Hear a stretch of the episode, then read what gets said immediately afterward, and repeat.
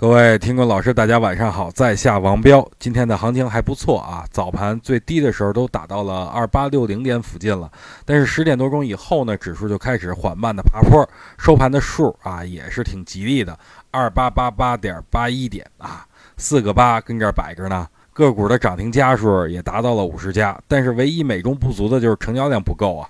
大家记住一点就成啊，就是不管指数涨多高，如果没有量能的伴随，一切都是纸老虎啊，怎么涨的都得怎么跌回来。所以看后边能否继续涨的第一要素就是成交量能否持续放大。不过最近咱们的仓位都不是很重啊，先休息休息吧。俗话说得好，两个人打架呀，全家的遭殃。所以在股市里，咱们要做墙头草，哪边强了咱们就往哪边倒。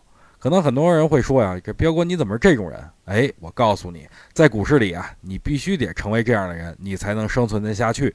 别跟我装大个儿啊，谁的钱都不是大风刮来的，所以看准了再进，没有错误。